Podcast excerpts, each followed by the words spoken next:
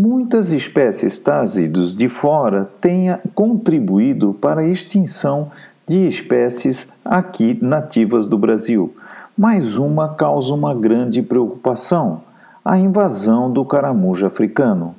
Este é atualmente muito mais relevante no aspecto ecológico do que no agrícola ou no sanitário.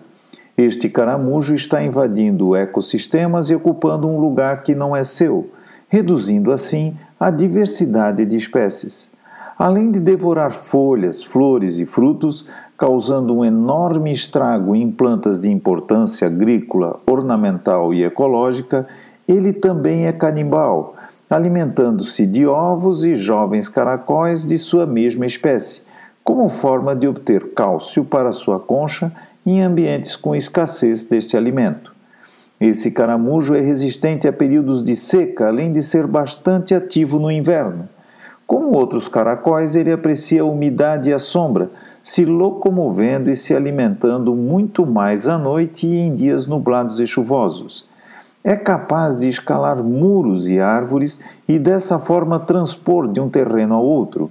Ao se depararem com infestações de caramujo africano, as pessoas logo pensam em venenos para controlá-los.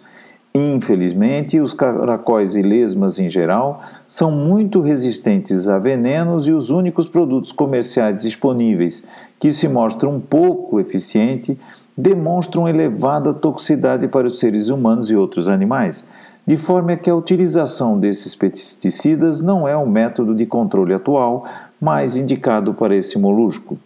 As pesquisas de substâncias eficientes têm se revelado muito importante nesse sentido a cafeína e o látex da coroa de Cristo, por exemplo, têm demonstrado algum sucesso.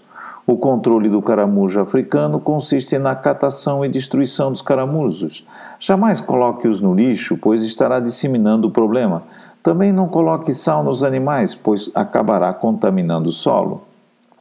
Utilize luvas descartáveis para proteger e manusear os animais, os caramujos. Proteja a pele e mucosa.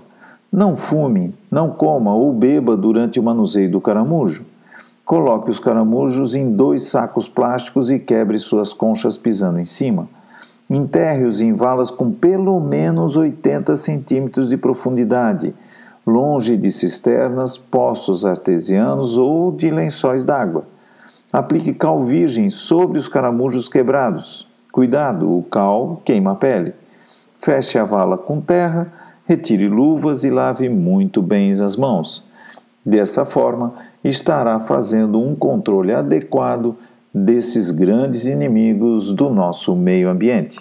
Voltamos amanhã com mais um programa Minuto Pet. Até lá!